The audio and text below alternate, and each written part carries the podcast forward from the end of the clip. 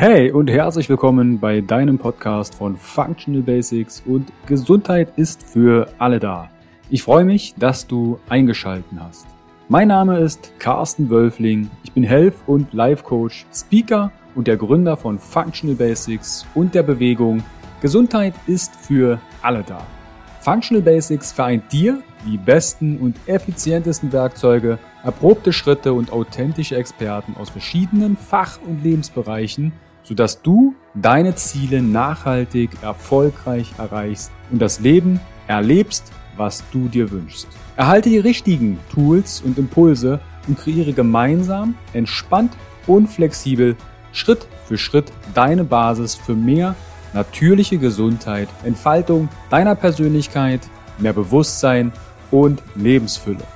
Functional Basics ist quasi dein Fundament, um richtig gesund, glücklich alt zu werden.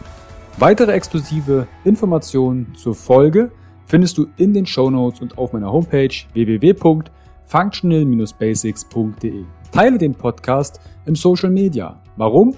Gesundheit ist für alle da. Ich wünsche dir viel Spaß bei dieser Folge. Dein Carsten.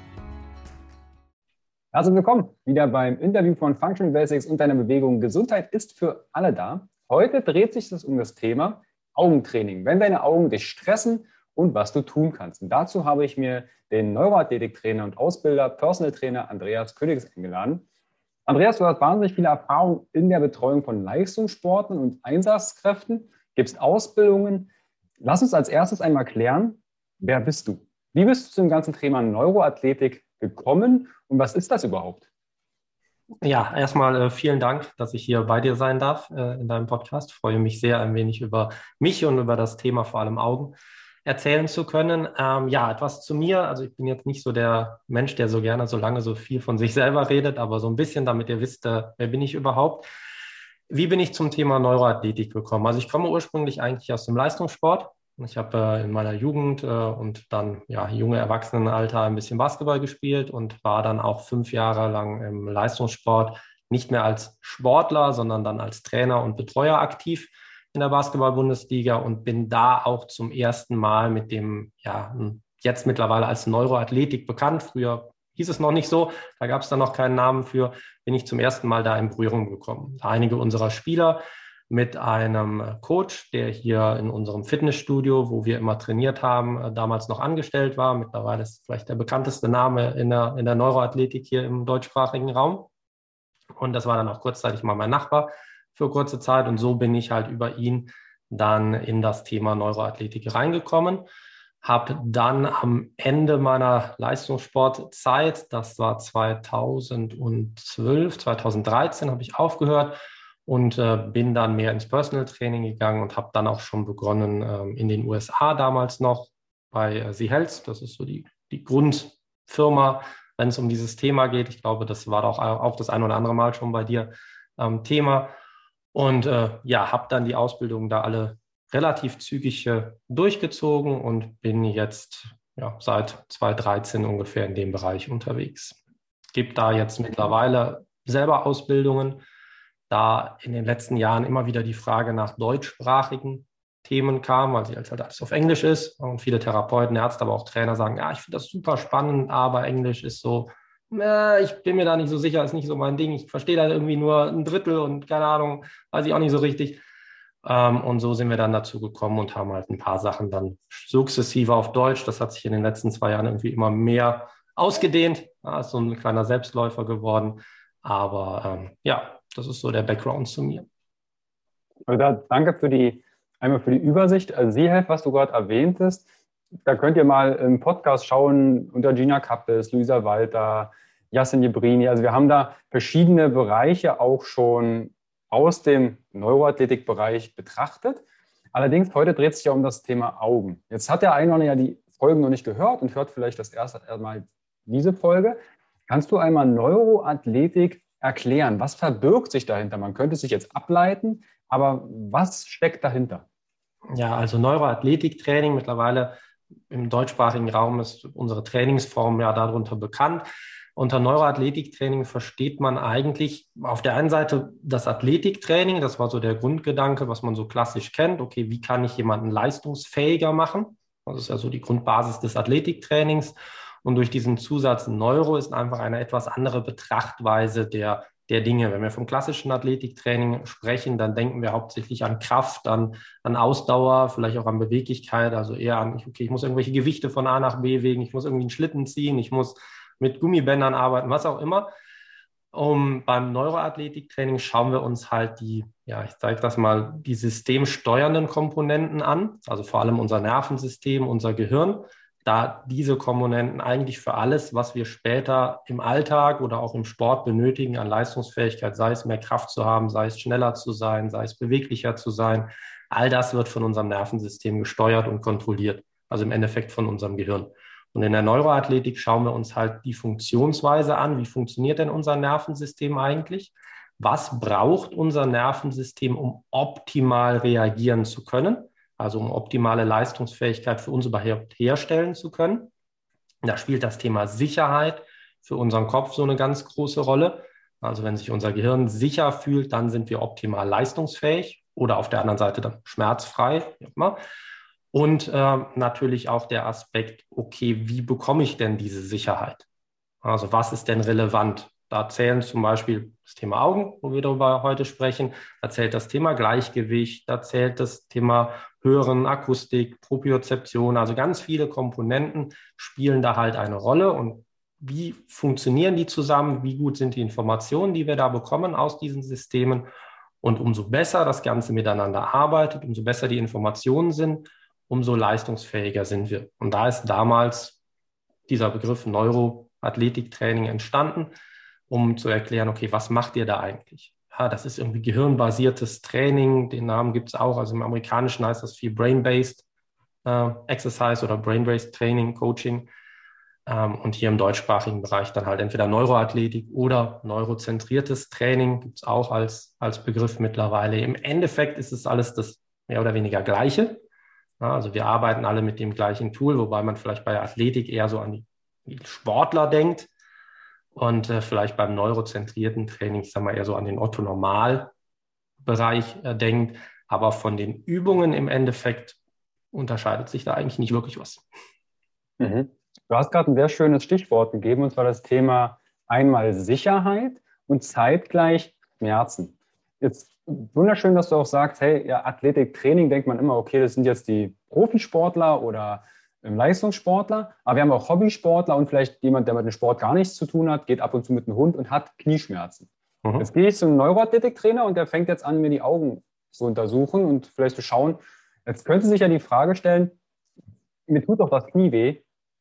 Warum schaue ich mir jetzt die Augen an oder vielleicht das Gehör oder eine Propriozeption, also die Wahrnehmung. Kannst du einmal ganz kurz runterbrechen, was sich das Gehirn bei Schmerz denkt? Also bei Schmerz, also Schmerzen ist so ein bisschen komplexer. Also Schmerzen ist schon ein sehr, sehr multifaktorell komplexes äh, Thema, um das vielleicht mal so einfach wie möglich zu gestalten. Ähm, bei Schmerzen oder ich fange mal vielleicht andersrum an, ganz wichtig zu verstehen bei dem Thema Schmerzen oder so ein, so ein, großes Missverständnis um das Thema Schmerzen dreht sich eigentlich darum, dass die meisten Leute denken, okay, ich habe jetzt Knieschmerzen, ich habe Schulter, ich habe Rückenschmerzen. Also bekommt mein Kopf irgendwie ein Signal von meinem Knie oder von meinem Rücken, da ist was nicht in Ordnung, das tut weh. Also viele denken, Schmerzen seien irgendwie ein Eingangssignal, was wir bekommen und dann empfinden. Aber im Endeffekt ist Schmerz ein Ausgangssignal unseres Kopfes. Das heißt, unser Kopf kreiert Schmerzen oder halt auch nicht. Und das kann im Rücken sein, im Knie sein und, und, und. Und warum denkt unser Kopf, ich brauche Schmerzen. Also im Endeffekt ist es quasi eine Meinung des Gehirns. Schmerz kann man sozusagen als Meinung des Gehirns verstehen. Und wenn unser Kopf sich unsicher fühlt, das kann natürlich zum einen ganz einfach aufgrund einer Verletzung sein, logischerweise. Ich habe da Verletzung, da ist etwas kaputt. Wenn etwas kaputt ist, dann ist das nicht so optimal für unsere Zukunft. Also wir müssen uns darum kümmern, dass wir das wieder ganz machen, dass wir das wieder heilen. Das heißt, unser Kopf meldet mit dem Schmerz, ah, pass mal auf, da ist was nicht in Ordnung, kümmere dich darum. Das muss aber nicht zwangsläufig etwas Kaputtes sein. Unser Kopf kann auch der Meinung sein, wenn er sich gerade extrem gestresst fühlt oder extrem unsicher fühlt, dass er dann sagt, hm, ich reagiere mit Schmerzen, um dich da aufzufordern, etwas zu verändern, also dein Verhalten quasi anzupassen und zu ändern. Es kann auch ein Problem mit den Augen sein und trotzdem kriege ich Knieschmerzen. Ja, wenn du jetzt sagst, Beispiel, was du angesprochen hast, ich gehe jetzt spazieren und ich habe vielleicht im visuellen also mit den Augen ein Problem. Vielleicht gehe ich durch eine Allee, wo ich Bäume habe, rechts und links. Da ändern sich die Lichtverhältnisse die ganze Zeit. Ja, und damit kommen vielleicht meine Augen nicht zurecht, weil sie sich nicht schnell genug anpassen können an neue Lichtverhältnisse. Ich sehe da nicht optimal, ich sehe nicht richtig. Ja, und dann ist das für unseren Kopf eine Unsicherheit. Ich sehe vielleicht nicht, wo ich hinlaufe. Vielleicht trete ich gleich in ein Loch oder laufe irgendwo gegen, jetzt mal so ganz extrem gesprochen. Mhm. Ja, und das möchte unser Gehirn natürlich möglichst vermeiden, dass uns da vielleicht was Schlimmeres passiert und sagt dann, ah, lass das mal mit dem gehen oder laufen hier an der Stelle. Und das kann es zum Beispiel, indem es dann sagt, oh, komm, vielleicht tut dir jetzt mal das Knie weh, dann wirst du schon aufhören zu gehen oder aufhören zu laufen, weil bei jedem Schritt tut es dir ja weh, also hörst du auf. Ja, und im Endeffekt mhm. ist das Ziel einfach nur des Gehirns in dem Moment, nee, die Situation möchte ich nicht, ich möchte aus dieser Situation raus, wir müssen was anderes machen. Und Schmerz ist ein, ein Trigger, um uns zu einer Verhaltensänderung zu bewegen. Mhm. So. Also ich finde das evolutionär auch äh, wahnsinnig grandios, dass der Körper oder die Evolution hätte sich ja auch denken können, Schmerz beiseite, brauchen wir nicht. Aber er hat das ja beibehalten, dass uns was wehtut. Und du hast auch gerade gesagt, Schmerz führt zu uns oder führt zu einer Verhaltensveränderung. Das ist total spannend. Ich habe ja viele Jahre auch im Reha-Sport gearbeitet, so im Herzsport oder Medizin-Trainingstherapie.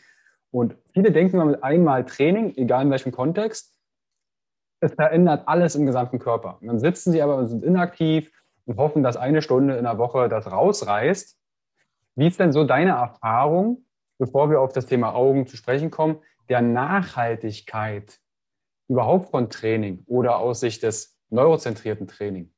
Reicht da einmal zum Beispiel ein Pencil-Push-Up? Werden wir noch klären, was das ist. Aber reicht das einmal aus und der Schmerz ist weg? Oder was würdest du den Leuten mitgeben, wenn es um das Thema Schmerzen geht? Also beim Thema Schmerzen gibt es so eine, vor allem im, im chronischen Bereich, gibt es ein paar Studien und gibt so eine Faustformel, die man vielleicht anwenden kann. Wie gesagt, das ist auch immer nur ganz grob. Es gibt immer individuell, ist natürlich völlig verschieden. Es gibt den einen, da reicht, auch das Beispiel habe ich schon selber im Training gehabt, da reicht wirklich die eine Trainingseinheit, die zwei, drei Übungen und das war jetzt, ist jetzt vier Jahre her knapp und seitdem habe ich immer mal wieder Kontakt, die Schmerz ist nie wiedergekommen. Ja, aber das sind die, ich sage mal, extremsten Ausnahmen. Normalerweise muss man schon etwas mehr tun. Wie ist jetzt die Faustformel? Also Faustformel gerade bei chronischen Schmerzen, was man so sagen kann, ist, ich brauche im Grunde für jedes Jahr, wo ich jetzt schon diese Schmerzen habe, also gehen wir jetzt mal von aus, keine Ahnung, ich habe jetzt seit fünf Jahren Rückenschmerzen. Zum Beispiel, und dann sagt man, okay, für jedes Jahr, wo du diese Schmerzen hast, also fünf Jahre jetzt in dem Falle, brauchst du einen Monat gutes, das ist die Frage, was ist gutes, gutes, richtiges Training, um den Schmerz dann nachhaltig loszuwerden. Das wäre jetzt in dem Falle fünf Monate gutes, kontinuierlich richtiges, in Anführungszeichen, also wirklich das, was ursächlich äh, für das Problem auch verantwortlich ist, Training, um daran zu arbeiten, damit dieser Schmerz halt los wird. Also es geht halt im Normalfall nicht mit einem Pencil-Push-Up oder einmal irgendwo, keine Ahnung was machen und dann ist der Schmerz weg. Das kann sehr kurzfristig funktionieren, definitiv. Also ich kann damit kurzfristig wirklich den Schmerz auf Null bringen, aber er wird wahrscheinlich dann früher oder später trotzdem wiederkommen, weil das Problem ist damit im Grunde normalerweise noch nicht gelöst. Dafür bedarf es ein bisschen mehr Training. Mhm. Also ich habe gerade so im Hinterkopf die, die sagen, ich habe immer Schmerzen. ich, ich habe schon immer mein ganzes Leben Schmerzen. Dann kann man natürlich aus Sprachmustern auch auseinandernehmen, was immer ist. Und dann brauchst du halt immer, um das wieder loszuwerden, also auch vielleicht über die Artikulation, wie man mit Selbstschmerz umgeht, drüber nachdenken. Lass uns mal auf das Thema Augen kommen. Mhm. Ich habe noch im Hinterkopf, auch witzig, dieses, äh, die Sprache Hinterkopf, dass die Augen ja quasi wie Antennen des Gehirns sind, wie wir quasi die ähm, Umgebung wahrnehmen oder überhaupt wahrnehmen. Welche Rolle spielen denn die Augen aus Sicht der, aus dem neurozentrierten Training oder aus dem Gehirn? Welche mhm. Rolle haben die Augen für uns? Ja, also die Augen sind für uns einer der wichtigsten Sinnesorgane, die wir im Körper haben. Ja, dazu zählt jetzt noch das Gehör, Geschmack, Tastsinn, Geruchssinn, Gleichgewichtssinn und und und. Und da nehmen die Augen eine extrem wichtige Stellung ein. Aber wenn man sich das einfach mal rein neuronal betrachtet, kommen zwischen 70 und 90 Prozent aller sensorischen Informationen, also die unser Gehirn jetzt aufnimmt, permanent die ganze Zeit, aus unserem visuellen System, also im Endeffekt aus unseren Augen. Ja, wenn man überlegt, okay, 70 bis 90 Prozent aller, also das Tasten, Riechen, Schmecken, Gleichgewicht, das alles damit reingepackt, dann sind 70 bis 90 Prozent aus dem visuellen, also aus den Augen. Da kann man schon mal, glaube ich, einfach nur von der Zahl her ähm, ganz gut ableiten, wie wichtig die Augen für unser Gehirn oder unser Nervensystem sind. Ja, sie sind halt das schnellste System, was wir haben, also auch einfach von der Reizweiterleitung. Visuell ist sehr, sehr schnell und ist natürlich auch das, ich sag mal, großflächigste, gerade wenn man jetzt von Extrozeption, also Umwelt, Außenumweltwahrnehmung spricht, ähm, haben wir natürlich den, den ersten Reiz im optimalen Falle über unsere Augen.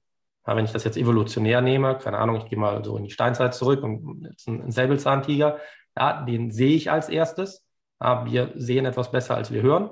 Also unser menschliches Gehör ist jetzt nicht so Optimum im Vergleich jetzt zu anderen, anderen Tieren. Also meistens sehen wir ihn tendenziell, sei denn jetzt hinter uns, okay, dann kommt das Gehör natürlich in die, ins Spiel. Aber wenn wir ihn fühlen, ist es auf jeden Fall zu spät. Kann man vielleicht so sagen. Also Augen sind schon sehr, sehr wichtig. Jetzt haben wir das Thema, ich sehe den Säbelzahntiger, der steht vielleicht 200 Meter vor mir. Also lass es vielleicht 50 Meter sein.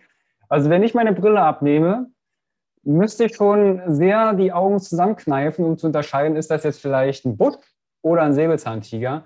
Wie hat sich denn in der heutigen Zeit, weil du hast ja gesagt, ne, Steinzeit, und da sind ja ein paar Jahre ins Land gestrichen, wie hat sich denn die Nutzung unserer Augen verändert? Und hat das vielleicht das ein oder andere Thema mit Schmerz oder da kam auch eine Frage aus der Community, brennende Augen nach PC-Arbeit und und. Wie hat sich denn die Arbeit mit unseren Augen verändert in den letzten Jahren? Ja, also unsere Augen werden natürlich äh, gerade jetzt in den letzten, sagen mal, 10, 15, 20 Jahren ähm, völlig anders benutzt, wie das ursprünglich mal gedacht ist. Ja, für die meisten zumindest. Sondern du hast das gerade mit dem Beispiel PC angesprochen oder auch Smartphone oder, oder also generell Bildschirmarbeit in dem Sinne ist halt für unsere Augen Höchstleistung. Also es ist super anstrengend für unsere Augen auf der einen Seite und äh, reduziert natürlich gleichzeitig andere visuelle Fähigkeiten, die wir halt immer weniger benutzen.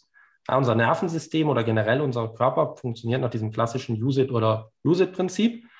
Das heißt, wenn wir Dinge über eine längere Zeit nicht wirklich benutzen, dann wird diese Fähigkeit auch immer weiter abgebaut. Und das sieht man halt in den letzten ja, 10, 15, 20 oder auch 30 Jahren immer deutlicher, dass sich Dinge ändern. Also Leute, auch vor allem Kinder, werden in manchen Fähigkeiten deutlich besser, als sie das noch vor 30, 40, 50 Jahren waren und in anderen deutlich schlechter. Alles halt einfach eine Verschiebung der, der Benutzung gibt. Das Problem ist halt, so schnell wie sich das aktuell entwickelt, gerade auch technologisch in unserem Umfeld, ja, so schnell kommt unser Körper aber nicht hinterher. Ja, also ein evolutionsmäßig, unser Körper, bis sich da was mal verändert, braucht halt einen deutlich längeren ähm, Zeitraum. Und das verursacht halt jetzt aktuell für viele Leute Probleme. Also das brennende Augen am, am Bildschirm, einfach durch diese super Anstrengung. Also wenn wir am Bildschirm arbeiten, kann man sich das vielleicht so vorstellen, es gibt mehrere visuelle Fähigkeiten, die wir haben. Und beim Bildschirm ist vor allem eine sogenannte Blickstabilisierung oder Gaze Stabilization im Englischen, ist da super entscheidend. Das heißt, ich habe ja nur einen, einen kleinen Rahmen, den ich anschaue und da gucke ich über einen langen Zeitraum eigentlich mehr oder weniger auf einen Punkt oder ja, zwei, drei Punkte. Also ich bin sehr, sehr fixiert in einem, in einem Abstand. Ich habe ja keine Entfernungsdifferenz, die sich ständig wechselt, sondern ich bleibe halt immer im gleichen Abstand und im gleichen Rahmen. Und das heißt für unsere Augen, sie müssen sehr lange auf einem Punkt stabil bleiben. Evolutionsmäßig sind unsere Augen dafür aber nicht angelegt. Eigentlich sind unsere Augen so angelegt, dass sie sich ständig bewegen. Weil wir scannen im Normalfall die ganze Zeit unsere Umgebung. Ja, eben um zu gucken, okay, ist potenziell irgendwo eine Gefahr und, und, und. Also wir scannen eigentlich alles permanent. Das machen wir beim Bildschirm nicht. Starren wir auf den Bildschirm, gucken den an und das für eine längere Zeit. Und das sorgt halt für eine super Anstrengung unserer Augen und unseres Nervensystems, was sich dann natürlich in brennenden Augen, müden Augen, schweren Augen bis hin zu Verspannung, Kopf, Nacken Bereich dann zeigen kann. Mhm. Du hast jetzt einmal die visuellen Fähigkeiten erwähnt. Könntest du die vielleicht für die Vervollständigung einmal ergänzen? Jetzt haben wir die Blickstabilisierung. Was für visuelle Fähigkeiten haben denn unsere Augen noch? Ja, also wenn wir, wenn wir unsere Augen komplett oder unser visuelles System komplett äh, betrachten, sprechen wir von ganz unterschiedlichen Fähigkeiten, die wir haben müssen. Vielleicht ganz am Anfang steht ja die sogenannte Sehschärfe. Also das ist das, was alle unter Augen irgendwie verstehen. Okay, ich muss was klar sehen. Das ist auch das, was, wenn da ein Problem ist, was irgendwie korrigiert wird. Zum Beispiel halt mit einer Brille, mit Kontaktlinsen und, und, und. Aber ich habe darüber hinaus halt noch ganz viele andere Fähigkeiten, die eine Rolle spielen. Da haben wir zum einen auch das, ja, das Sichtfeld, wo dann auch wieder das periphere Sehen natürlich eine Rolle spielt. Also, okay, ich muss einen Punkt scharf sehen, aber ich muss auch die Umgebung ja immer noch im, im Auge behalten. Dann halt die Blickstabilisierung, gerade schon angesprochen. Das heißt also, es ist eine muskuläre Fähigkeit, unser Auge, unseren Augapfel stabil auf einem Punkt halten zu können. Dann kommt die ähm, Anpassung oder Akkumulation dazu. Das ist das, was wir vorhin im Beispiel hatten mit, mit hell, dunkel, ja, nah, fern, solche Geschichten, die ich dann wechseln muss. Und dann kommen verschiedene ja, Augenbewegungen mit dazu. Da haben wir zum Beispiel die ja, sogenannte Blickverfolgung oder Pursuits. Das heißt, ich folge mit meinen Augen einem bewegten Objekt. Keine Ahnung, jemand wirft einen Ball auf mich und ich behalte den Ball die ganze Zeit im Blick, bis ich ihn dann gefangen habe zum Beispiel. Oder ich habe halt Blicksprünge, sogenannte Sarkaden. Das heißt, ich hüpfe permanent von einem Punkt auf den anderen. Das machen wir den ganzen Tag, wenn wir unterwegs sind.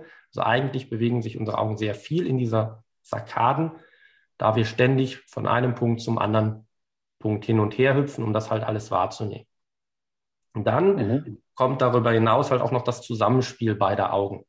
Also dieses sogenannte binokulare oder zweiäugige Sehen. Wir haben ja im Normalfall zwei Augen ja, und die bekommen jeweils ein einzelnes Bild, also schicken unserem Gehirn ein, jeweils ein einzelnes Bild und das muss dann zusammengebracht werden, übereinander gelegt werden. Dadurch haben wir halt auch wieder diese Tiefenwahrnehmung, also das räumliche Sehen. Aber wenn wir nur ein Auge hätten, hätten wir kein räumliches Sehen. Also dann würden wir keine Tiefe in dem Sinne wahrnehmen. Und dann halt unterschiedliche Augenbewegungen wie Konvergenz, Divergenz, also klassische Schielen, in Anführungszeichen, Augen zusammenführen, Augen auseinanderbringen. Das sind alles so ja, Fähigkeiten, die unsere Augen haben müssen.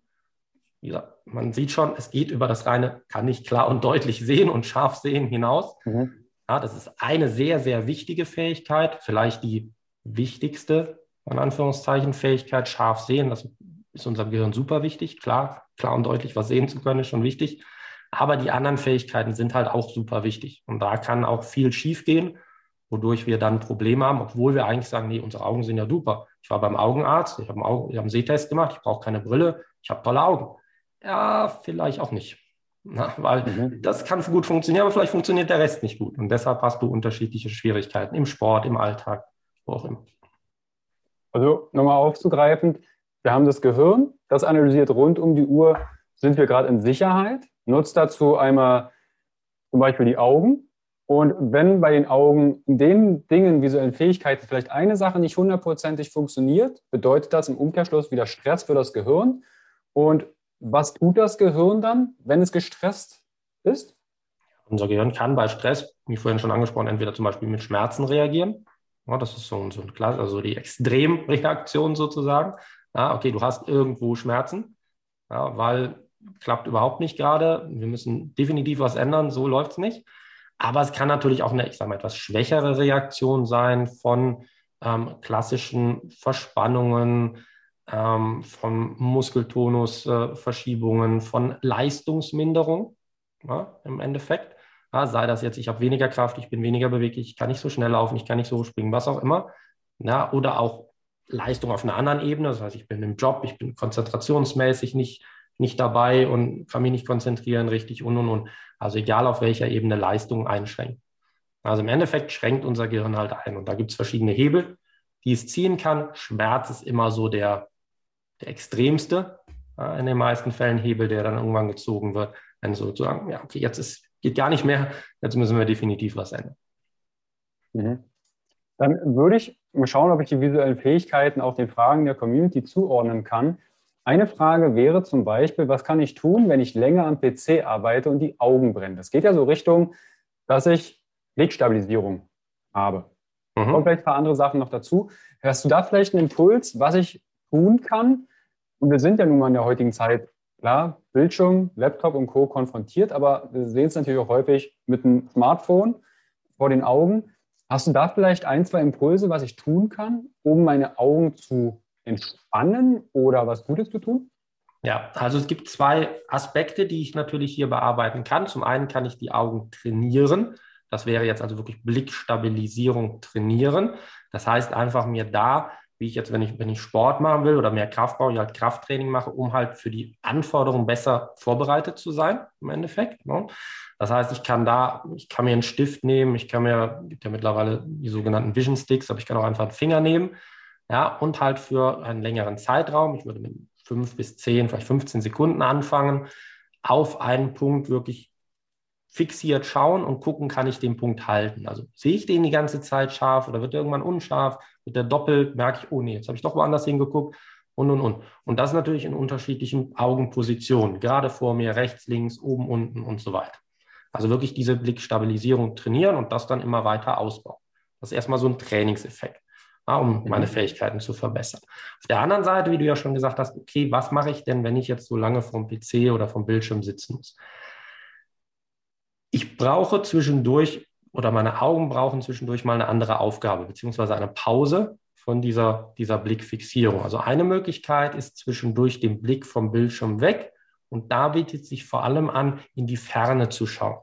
Das heißt also, weit aus dem Fenster zu schauen, zum Beispiel. Ja, wenn ich jetzt sage, ich habe hier den Bildschirm und neben mir habe ich ein Fenster, da kann ich mich kurz zur Seite drehen und kann mal für eine Minute, wie auch immer, aus dem Fenster schauen. Suche mir dann den Baum, den Kirchturm, der 200 Meter weg ist oder oder, ja, und versuche einfach mal dahin zu schauen, also den Blick in die Ferne zu bringen. Das beansprucht andere Augenmuskulaturen, beansprucht neuronal andere Bereiche. Das heißt, die Bereiche, die sonst die ganze Zeit beansprucht werden, werden entlastet und andere werden wieder mehr mehr benutzt. Also ich habe da so ein Wechselspiel. Und dann habe ich zusätzlich noch die Möglichkeit, meine Augen zwischendurch zu entspannen. Da gibt es entweder die Möglichkeit, die Augenmuskulatur, die äußere zu massieren, oder noch eine einfache Variante ist das sogenannte Palming. Das bedeutet, ich lege meine Hand oder schließe meine Augen, ich lege meine Handflächen ja, auf meine Augen drauf, also decke meine Augen quasi so dunkel wie möglich ab oder so lichtgeschützt wie möglich ab und halte dann diese Abdeckung so lange aufrecht, bis ich nur noch tief schwarz sehe. Also jeder, der das mal machen möchte, kann er, kann er jetzt direkt machen, wenn er jetzt nicht gerade unterwegs ist.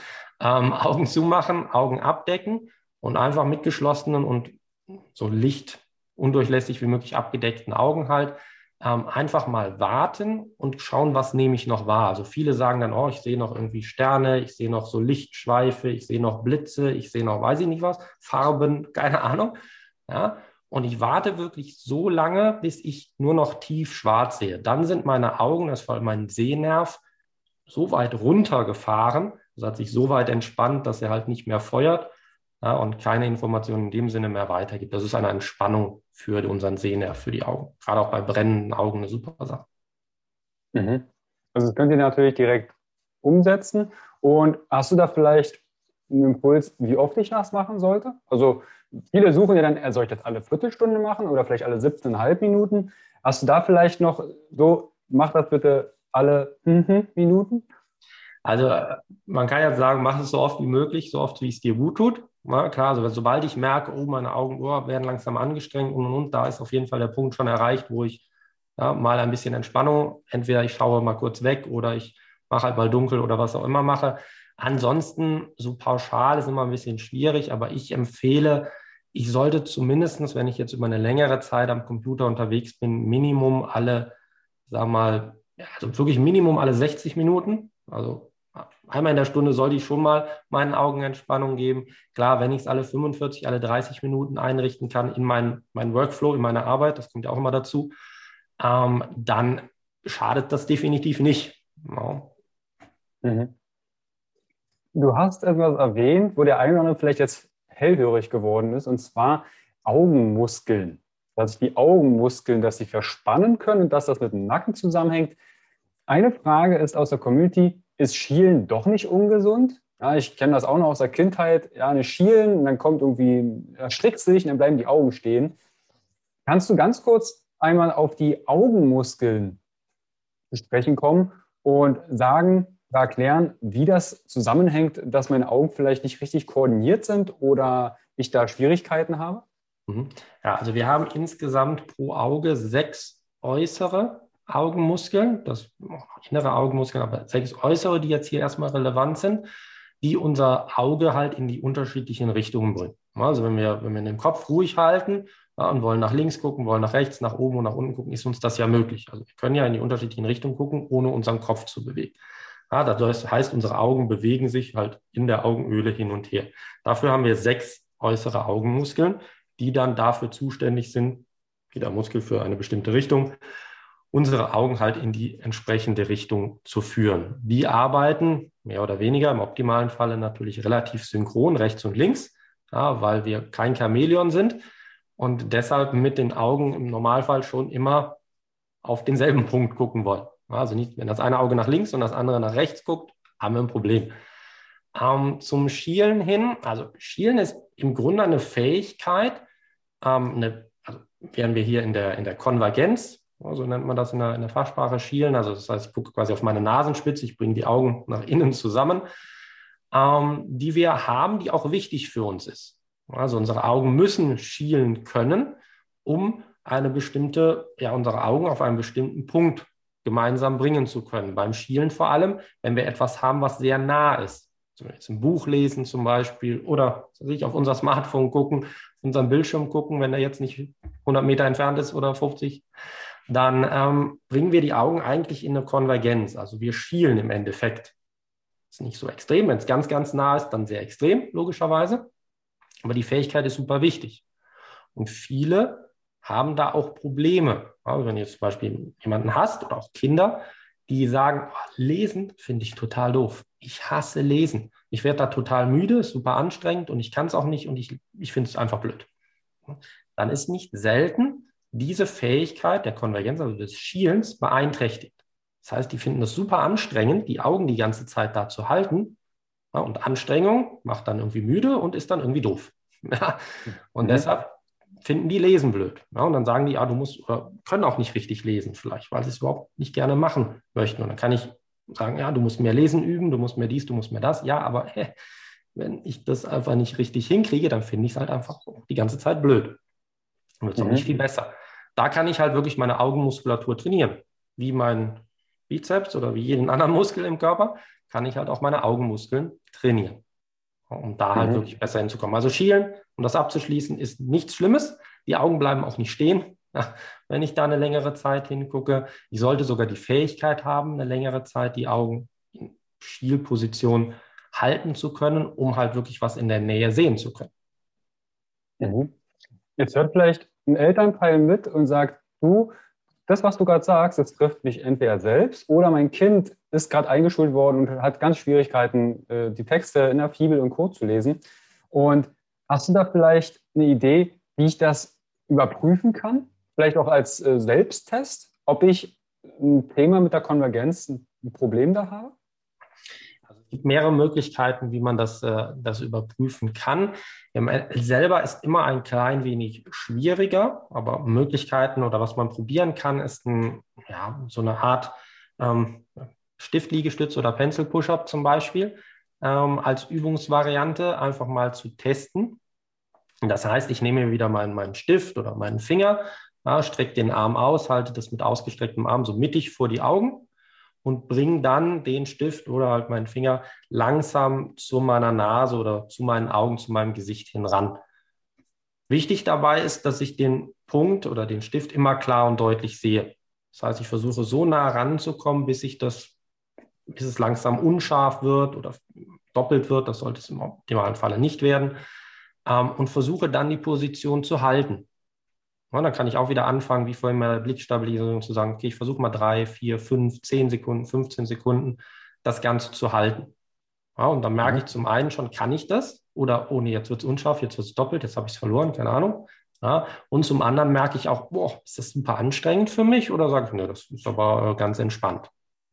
Schwierig bei der Geschichte ist so ein bisschen, dass viele Leute, die auch ein Problem damit haben, das nicht so richtig mitbekommen, dass sie eigentlich gar nicht mehr dahin gucken, wo sie denken, dass sie hingucken. Das mhm. heißt, da ist es immer ganz gut, wenn ich jemand externen habe, der irgendwie meine Augen sich anschaut und sagt, okay, bleiben die wirklich ruhig auf dem Punkt oder macht doch ein Auge was anderes und guckt doch woanders hin, obwohl ich es gar nicht wahrnehme. Oder ich filme es im Endeffekt, filme meine Augen selber und kontrolliere im Nachgang. Das kann ich natürlich auch machen. Also erschreckt euch da nicht. Also ich habe das auch schon häufig bei Klienten gemacht, ne, wenn, wenn so ein Thema aufkam. Und es ist manchmal ein bisschen freaky. Ne? Wenn die sagen, ja, ich sehe es scharf und du guckst in die Augen, das andere, ein Auge ist schon weggewandert. Dreht ja. sich richtig zur Seite und denkst, oh, was ist denn jetzt los? Das sieht manchmal ein bisschen freaky aus, aber auch spannend als Erkenntnis zu nehmen, okay, ich habe da ein Thema und wir können das Thema ja angehen. Ja. Mhm. Das wäre quasi auch die Frage schon, Schielen, wissen wir, ist eine Fähigkeit und diese auch zu nutzen. Eine weitere Frage ist, jetzt betrifft es mich ja selbst, ähm, Kontaktlinsen oder Brille. Was ist besser? Ohne dass ihr jetzt die Brille direkt wegwerft, denn äh, Andreas vielleicht sagt, es nicht so prickelnd. Weil du hast ja erwähnt, visuelle Fähigkeit, zum Beispiel Sichtfeld, peripheres Sehen. Mhm. Und ich habe einen ziemlich dicken Rand. Kannst du dazu einmal etwas sagen, wenn ich auch solche Übungen mache, wie zum Beispiel jetzt in die Ferne schauen oder einen Pencil Push-Up? Sollte ich da meine Kontaktlinsenbrille absetzen oder wie würdest du das angehen? Mhm. Ja, sehr gute Frage. Kommt auch immer wieder, gerade natürlich von den Leuten, die eine Brille tragen oder, oder Kontaktlinsen haben. Ja, wie mache ich jetzt die Übung mit oder ohne? Oder ist das gut oder ist das schlecht? Oder, oder.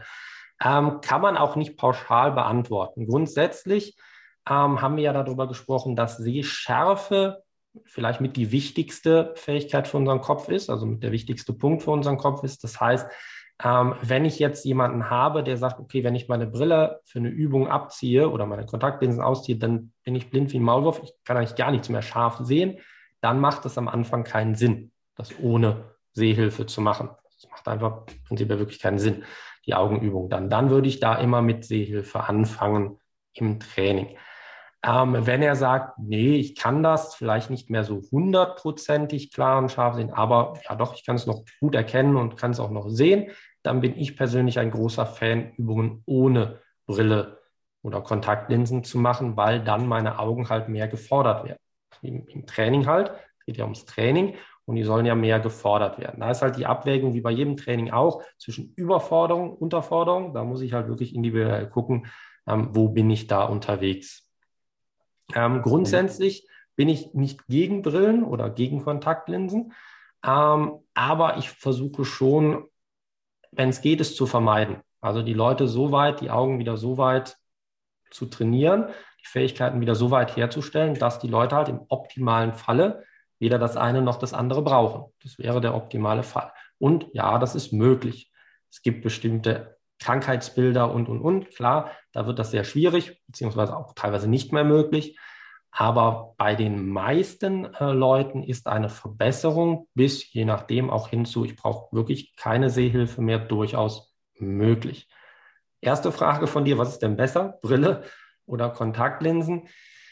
Ähm, auch schwierig. Tendenziell, wenn man das mal so alles betrachtet, würde ich sagen, sind die Kontaktlinsen etwas besser. Jetzt rein nur was, was die visuellen Fähigkeiten angeht. Kontaktlinsen haben dadurch, dass sie im Auge sitzen oder auf dem, ähm, auf dem Augapfel drauf sitzen, wieder andere Nachteile. Also da gibt es wieder Nachteile, ähm, weil es quasi ein Fremdkörper in Anführungszeichen direkt auf dem Auge ist. Das kann auch wieder Nachteile wirken. Aber rein von den visuellen Fähigkeiten im ersten Moment sind sie besser geeignet. Eben genau aufgrund dessen, was du auch schon angesprochen hast.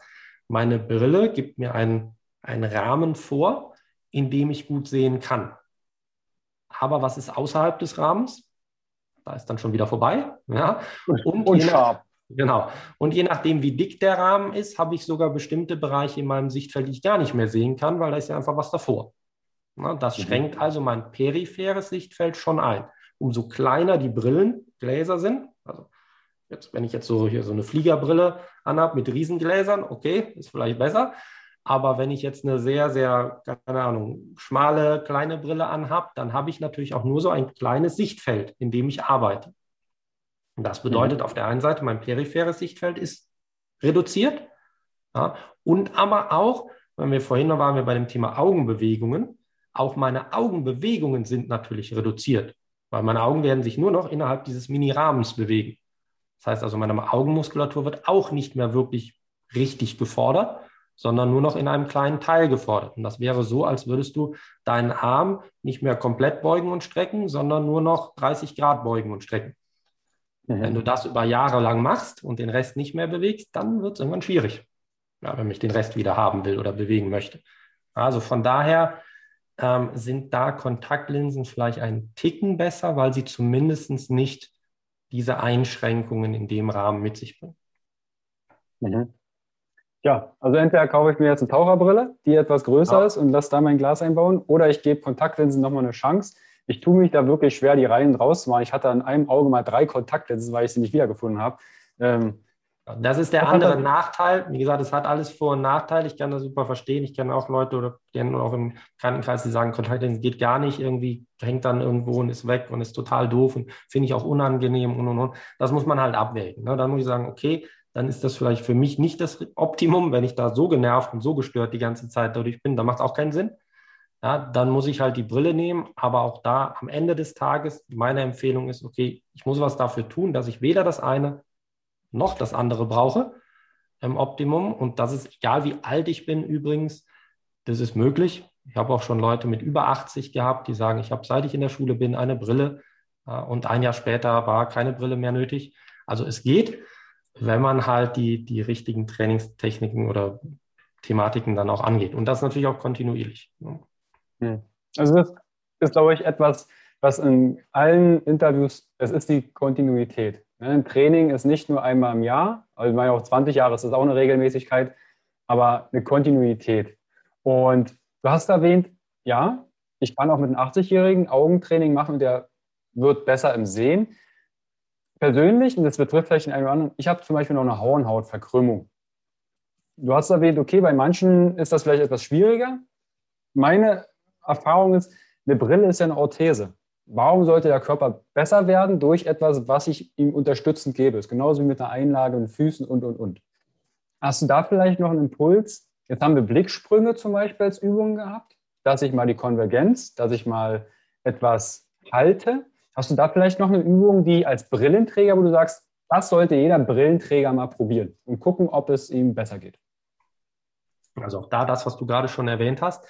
Auch da ist es wieder sehr individuell. Das kommt halt darauf an, welche Fähigkeiten ist denn auch eingeschränkt. Und auch Brillenträger, okay, bin ich kurzsichtig, bin ich weitsichtig? Auch das ist ja wieder ein Unterschied. Wann brauche ich denn die Brille? Habe ich im, im Worst-Case-Falle bin ich beides und habe vielleicht sogar eine Gleitsichtbrille. Also da kann ich dir zum Beispiel schon mal ganz klar sagen, da bin ich überhaupt kein Fan von, von Gleitsichtbrillen. Gleitsichtbrillen bringen für die Leute viel, viel mehr Probleme, als sie Nutzen haben. Ja, sie sind bequem, kann ich verstehen. Ja, ich brauche nur noch eine Brille und nicht zwei und muss nicht wechseln und hin und her und das ist viel praktischer und und und. Aber für unseren Kopf, für unser Gehirn, für unser System ist eine Gleitsichtbrille eine Katastrophe, weil unser Kopf damit überhaupt nicht zurechtkommt. Du kannst dir das vorstellen, ich habe oben sehe ich in der Ferne scharf und unten sehe ich nah scharf. Aber eigentlich sollte ich, auch wenn ich die Augen nach oben bringe, was nahes scharf sehen können. Also unser Kopf ist das logisch. Und genauso wie wenn ich die Augen nach unten bringe, sollte ich auch in der Ferne, also wenn es weiter weg, eigentlich theoretisch scharf sehen können. Aber wenn ich da auf einmal so einen Sprung habe, je nachdem, wie ich meine Augen bewege und auf einmal verändert sich die, ähm, ja, die Brechschärfe für mich, dann findet das mein Gehirn total merkwürdig. Und gerade Leute mit Gleitsichtbrillen, die ist fast vorprogrammiert. Also ich kenne eigentlich keinen, der, der eine Gleitsichtbrille vielleicht hatte, der nicht früher oder später andere Probleme bekommt. Sei das, oh, ich habe Kopfschmerzen, ich habe Nackenverspannung, ich bin total verspannt, ich habe dies, ich habe jenes, mir wird schwindelig und, und, und. Also verschiedene Ursachen oder verschiedene Themen, die dann auftreten können. Ähm, also da ist es, ist es sehr, sehr blöd, mit einer Gleitsichtbrille zu arbeiten auf lange Sicht. Ähm, grundsätzlich, was für Übungen kann ich machen? Was kann ich da machen? Ähm, Im Grunde alles. Alles, was mhm. ich an, an Augentraining machen kann. Von ähm, Blicksprüngen von dem Pencil Push-Up, also in die Konvergenz, Divergenz, die Nah-Fern-Thematiken, also wirklich nachgucken, ferngucken, nachgucken, ferngucken. Klar, das ist natürlich mit Brille so eine Sache, je nachdem auch, welche Brechschärfe die eingestellt ist, ne, behindert mich das so ein bisschen. Und wie du ja richtig gesagt hast, ja, eine Brille ist ein externes Hilfsmittel, um mich zu unterstützen, wie jetzt eine Orthese, eine Einlage und nun. Meine Augen werden dadurch nicht besser, sondern sie haben ja noch weniger zu tun. Ja, sie bekommen es ja von außen auch noch abgenommen. Und bei den meisten Leuten, die über längere Zeit Brillen oder, oder Sehhilfen tragen, Kontaktlinsenbrille, egal, ähm, sieht man tendenziell ja auch eher eine Verschlechterung mit der Zeit. Also sie sagen, okay, jetzt reicht mir die, ich brauche mehr Dioptrien, ich brauche eine stärkere Brille, weil na, das klappt jetzt auch nicht mehr so gut, als dass ich jetzt Leute kenne, wo die, die sagen, oh, es wird mit der Zeit immer besser. Das ist, mhm. gibt es vielleicht den einen oder anderen, darf sich gerne einer melden, aber ich habe es eher bisher noch nicht so erlebt, sondern tendenziell sagen die Leute, nee, es wird mit der Zeit eher, ich habe mal mit minus 1 angefangen und jetzt bin ich bei minus 3,5 oder was auch immer plus. Ähm, also es wird tendenziell dann eher schlechter. Also Training ist halt schon super wichtig, wie für alles andere, was wir halt im Körper haben, auch. Zumal auch die Augen zumindest so zu erhalten, wie sie in dem Stand sind. Jetzt habe ich vielleicht schon, jetzt nicht missverstehen, einen Aschenbecher vorne auf der Brille, äh, auf der Nase. Und irgendwann fällt die dann runter, weil sie vielleicht so schwer wird und die kosten dann auch meistens noch viel, viel Geld, die Gläser wo dann jemand sagt, okay, ich möchte das trotzdem erhalten, dass es nicht schlechter wird. Und das ist ja auch schon ein Trainingsimpuls. Okay, Brille weg, wird herausfordernd, aber das zu erhalten, das kriege ich hin. Das ist und auf jeden Fall der erste Schritt. Nicht schlechter werden lassen und dann mit, ja, wenn man ein bisschen Glück hat oder gut arbeitet, ähm, noch eine leichte oder auch stärkere Verbesserungen hinzukriegen. Das ist, wie gesagt, immer unterschiedlich ein bisschen. Man kann jetzt auch nicht sagen, oh ja, jeder wird jetzt innerhalb von drei Wochen äh, braucht keine Brille mehr. Das wäre unsinnig. Äh, aber ähm, es kann wirklich gut funktionieren, das auch deutlich zu verbessern. Die Frage aus der Community, wie kann ich mein, äh, mit Augentraining meine Performance, also Training verbessern, das hast du schon beantwortet in dem Folge bezüglich, wie das Gehirn reagiert, wenn zum Beispiel etwas nicht funktioniert. Was man aber sehr häufig zum Beispiel beim Athletiktraining sieht, sind ja so ein paar fancy Geschichten wie eine Rasterbrille mit ganz vielen kleinen Löchern drin oder eine Schnur mit Kullern drauf oder Stifte ne, oder Buchstabentafeln. Und es kam eine Frage zu der Brockschnur. Und zwar diese Schnur mit diesen Murmeln drauf. Kannst du einmal erklären, was es damit auf sich hat? Mhm. Also wie du ja sagst, es gibt ganz viele Trainingsmöglichkeiten oder Mittel, die man natürlich nimmt, dementsprechend anhand dieser unterschiedlichen visuellen Fähigkeiten, die wir halt haben. Ja, was ich vorhin schon mal angesprochen habe, gibt es ja ganz viele Sachen, die unser visuelles System kann, halt nicht nur scharf sehen, sondern viele andere Aspekte auch. Und die sollte ich alle trainieren. Jede einzelne Fähigkeit sollte ich im Training beachten, sollte ich gucken, wo habe ich vielleicht meine Probleme. Und da ist für eine Fähigkeit und vor allem für das Binokulare, also das zweieugige Sehen, ist diese Brockschnur so interessant.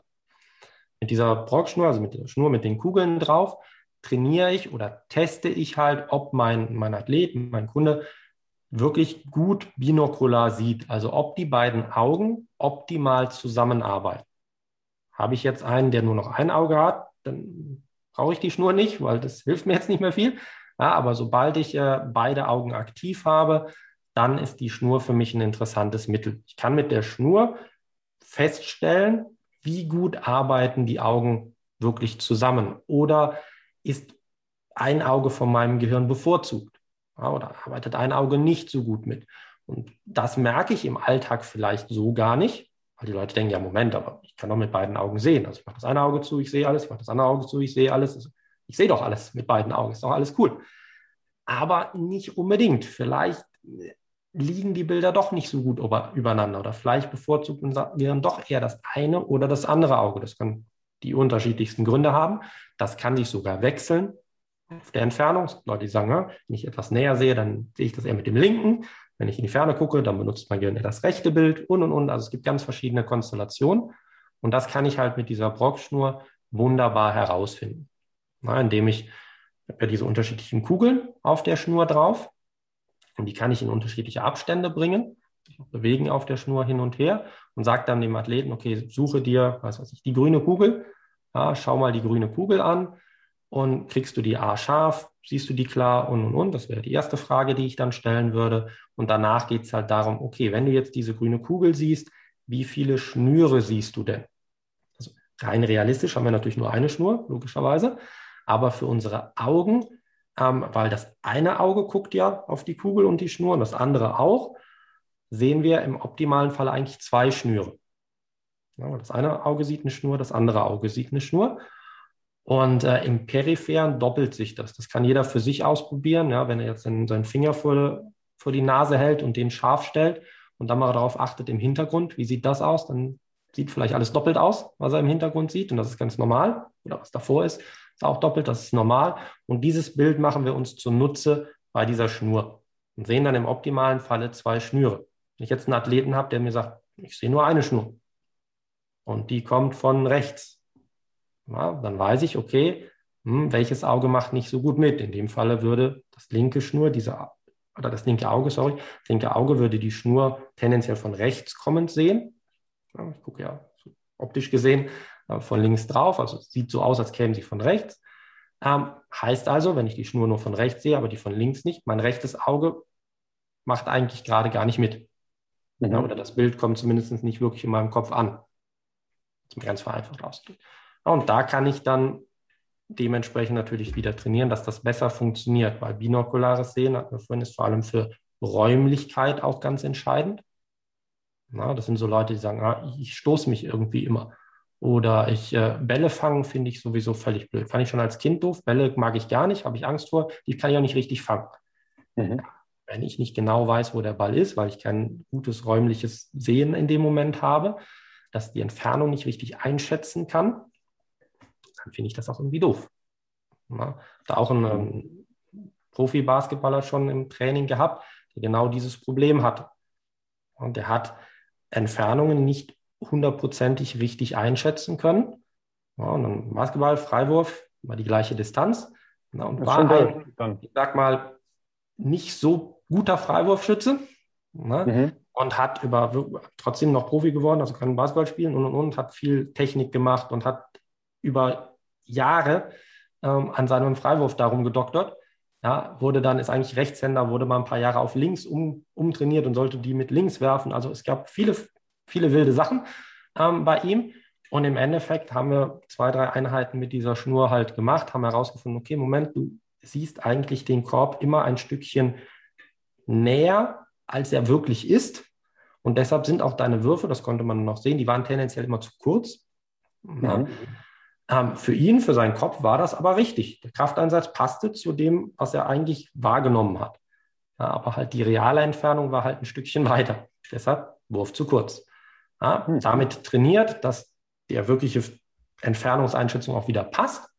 Ja, und siehe da am Ende der Trainingseinheit, 60 Minuten später, von am Anfang waren wir, glaube ich, haben wir getestet, von 50 Würfe, glaube ich, genommen, waren es so um die 60 Prozent, waren 50 und am Ende waren wir bei 98. Ja, selber Wurf, selber Spieler, selber Korb, selber Halle, alles gleich. Ja, mhm. aber jetzt sieht er den Korb da, wo er ist. Den Rest kann er, also trifft er auch. Ne? Das ist aber auch im Alltag genauso. Das kann auch dazu führen, ich habe ein anderes Beispiel, ähm, das kann auch dazu führen, dass ich zum Beispiel Kopfschmerzen oder Schmerzen bekomme. Einen Klienten schon gehabt, der hat gesagt, oh, ich habe ein Wohnzimmer neu eingerichtet, super toll, einen neuen Fernseher bekommen, alles cool. Aber ich kriege da, wenn ich da länger sitze und Fernseher gucke, kriege ich ständig Kopf- und Nackenschmerzen. Ständig. Wenn mhm. ich aber, ich kann acht Stunden auf dem Bildschirm gucken, ich kann auf mein Handy gucken, ich kann, habe ich das Problem nicht. Ich habe das Problem irgendwie nur im Wohnzimmer auf dem Fernseher. Mhm. Ist der vielleicht zu groß? Ist das Bild irgendwie schlecht? Ist dies? Ist das? Ist keine Ahnung. Also tausend Überlegungen gehabt. Ja, und im Endeffekt haben wir herausgefunden, dass er genau auf dieser Entfernung von seiner Couch, wo er immer sitzt, bis zu seinem Fernseher ein Problem hatte. Näher mhm. dran nicht, weiter weg nicht, aber genau da. Da passten die Bilder, seine Augen haben da nicht optimal übereinander gehabt, also zusammengearbeitet in diesem Entfernungsbereich. Mhm. Am Endeffekt, was haben wir als Kurzlösung haben wir gemacht, schiebt die Couch 10 cm näher ran, die Kopfschmerzen waren weg. Mhm. Ja, und langfristig natürlich dann wieder trainiert, dass er wieder alles so einrichten konnte, wie er es, wie er es gerne hätte. Ja, also da spielt es schon eine, ähm, kann es schon eine Rolle spielen, wie gut die Augen halt zusammenarbeiten. Und da ist die Frockschnur ein mögliches Mittel, um das herauszufinden. Mhm. Also vielen lieben Dank auch der klaren Erläuterung. Ja, weil das sieht man, manchmal hat ja der eine oder andere vielleicht auch ein Buch in der Hand, wo eine Augenübung drin ist und denkt, was ist denn das da, eine Schnur mit Murmeln? total praktisch. Also ich habe die auch bei uns hier hängen und äh, nutze das immer mal wieder zwischendurch und war auch total erschrocken, dass ich, als ich das das erste Mal gemacht habe, zum Beispiel, wie du gerade sagtest, eine schon überhaupt nicht gesehen habe, dachte ich, mhm. was zur Hölle? Und dann sagt mir mein Trainer, ja, das sind zwei Schnüre und ich sage, nö, ich sehe eine. Und sagt, okay, dann haben wir ein Problem. Also du hast ein Problem. Ähm, dann sind wir das angegangen und jetzt sehe ich wieder beide, aber noch nicht auf allen Murmeln. Also es gibt mhm. auch Bereiche, wie du gerade sagtest, einen ganz bestimmten Bereich verschwindet die, äh, die Schnur, wo ich dann entsprechend Potenzial habe, mich zu verbessern. Ja. Eine, eine letzte Frage, die hatte ich quasi jetzt ähm, im Hinterkopf noch, weil ich habe diese Lochbrille kurz erwähnt. Der eine oder andere fragt sich vielleicht, was das ist. Kannst du dazu kurz einmal einen Impuls geben? Was hat es mit der Lochbrille, dieser Rasterbrille auf sich und was kann ich damit oder was kann ich davon erwarten? Mhm. Also die Rasterbrille ist äh, vor allem, wenn es um das Thema Sehschärfe geht, ein interessantes Tool, was ich nutzen kann, ähm, was bei vielen Leuten sehr gut funktioniert, tendenziell vor allem bei Brillen oder Sehhilfeträgern gut funktioniert. Also bei Leuten, die keine Sehhilfe brauchen, kann es auch einen positiven Effekt haben, der ist meistens eher geringer. Ähm, was macht diese Rasterbrille? Also Rasterbrille ist ja quasi eine Brille mit, mit Plastikglas und Löchern drin, sozusagen, also dunkel, dunkel Plastik und Löcher drin. Ähm, also ist nichts, nichts Besonderes. Ähm, der, der Effekt dieser Brille liegt darin, uns im Endeffekt erstmal Informationen wegzunehmen. Hört sich jetzt erstmal doof an, weil wir sagen, okay, aber weniger Information ist doch erstmal schlecht, weil umso mehr ist doch umso besser, weil wir können, unser Gehirn kann besser arbeiten. Aber in diesem Falle kann manchmal weniger mehr sein für unsere Augen. Das heißt, unsere Augen können sich dann auf diese wenigen Informationspunkte durch diese Löcher halt bedingt besser fokussieren und konzentrieren. Also es kann durchaus bei Leuten, die Probleme mit der scharfen Einstellung haben, kann es auch daran liegen, unter anderem, dass halt das Auge das nicht so genau weiß, okay, auf welchem Punkt muss ich jetzt scharf stellen, wie muss ich jetzt scharf stellen und dann verwirrt ist und es nicht richtig justieren kann und ständig hin und her justiert, permanent und wir deshalb eigentlich gar nicht richtig scharf sehen.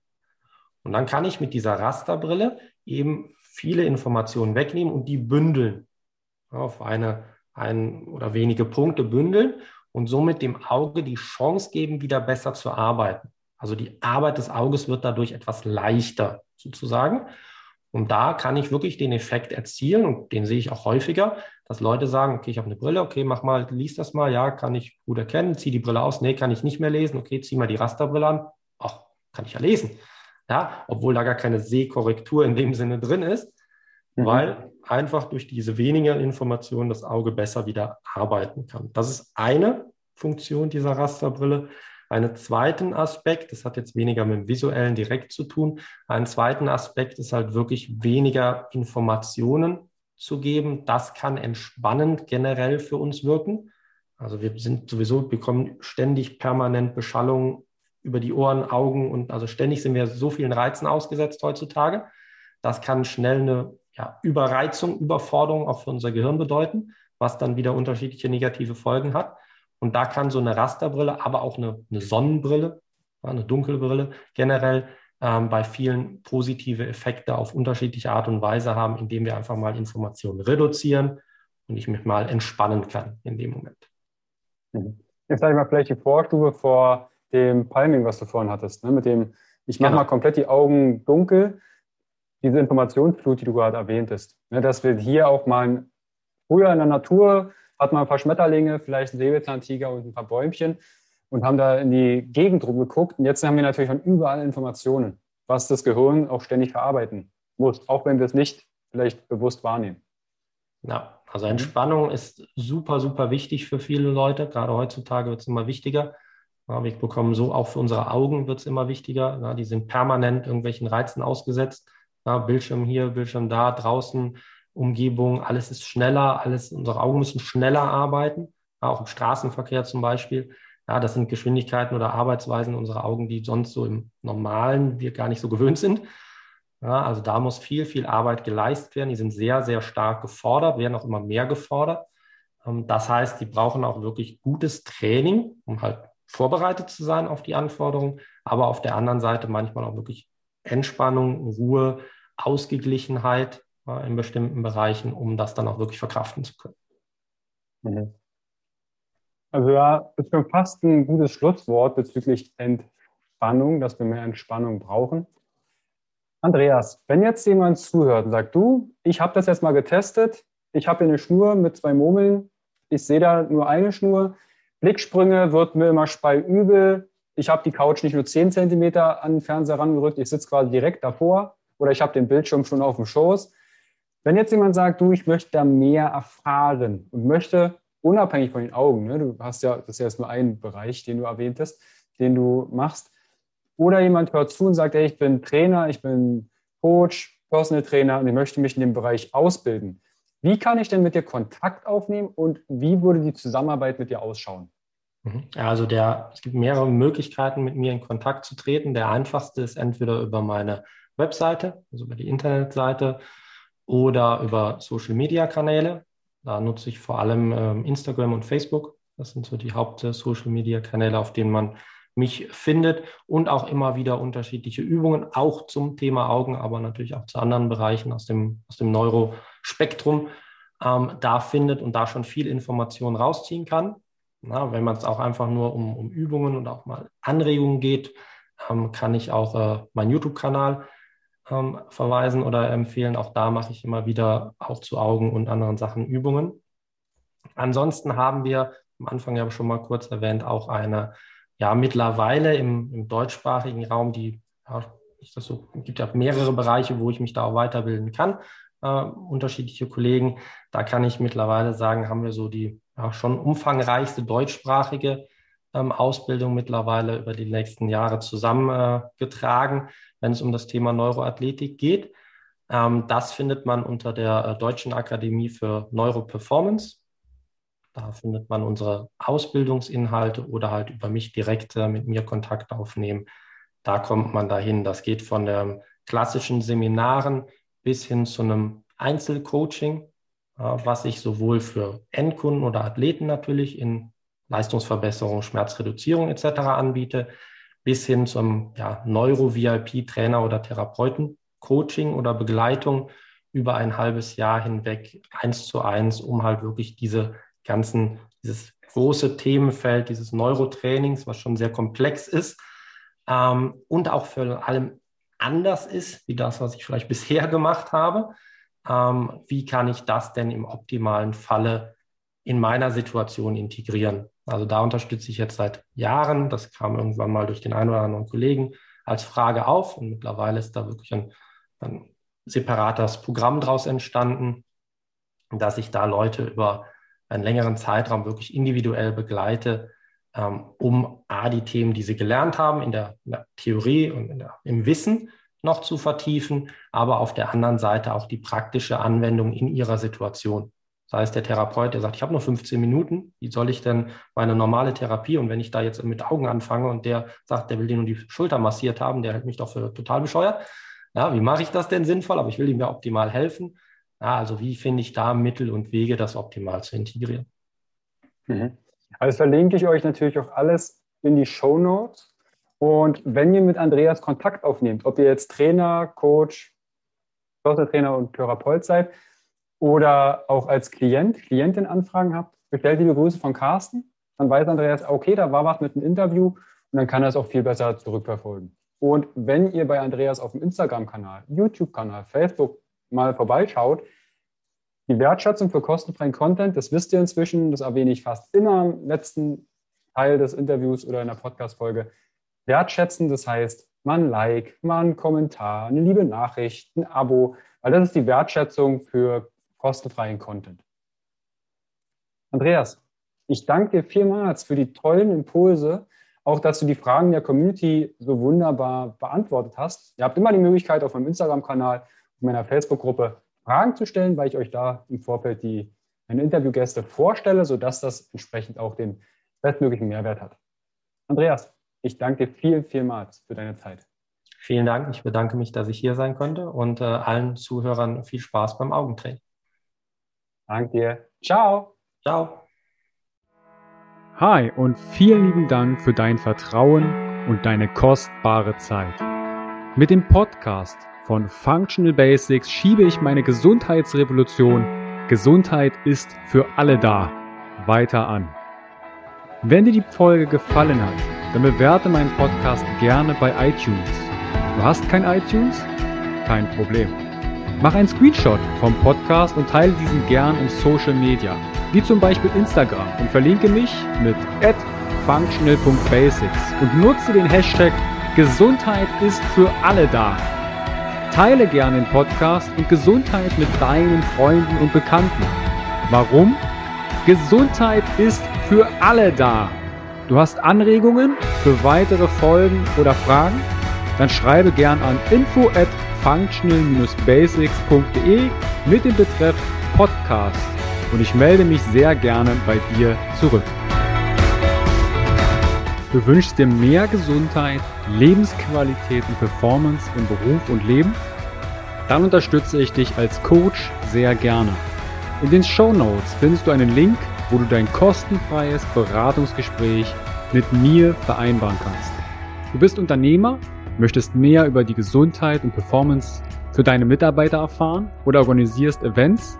Als Speaker und Trainer gestalte ich für dich interaktive und abwechslungsreiche Seminare, Workshops und Vorträge rund um artgerechte Gesundheit und Performance. Du möchtest von zu Hause mehr über deine Functional Basics erfahren? Dann melde dich für meinen Functional Basics Guide an und erhalte noch mehr Einblicke in die Welt natürlicher, der Gesundheit und Performance. Ich wünsche dir einen wundervollen Tag. Dein Carsten.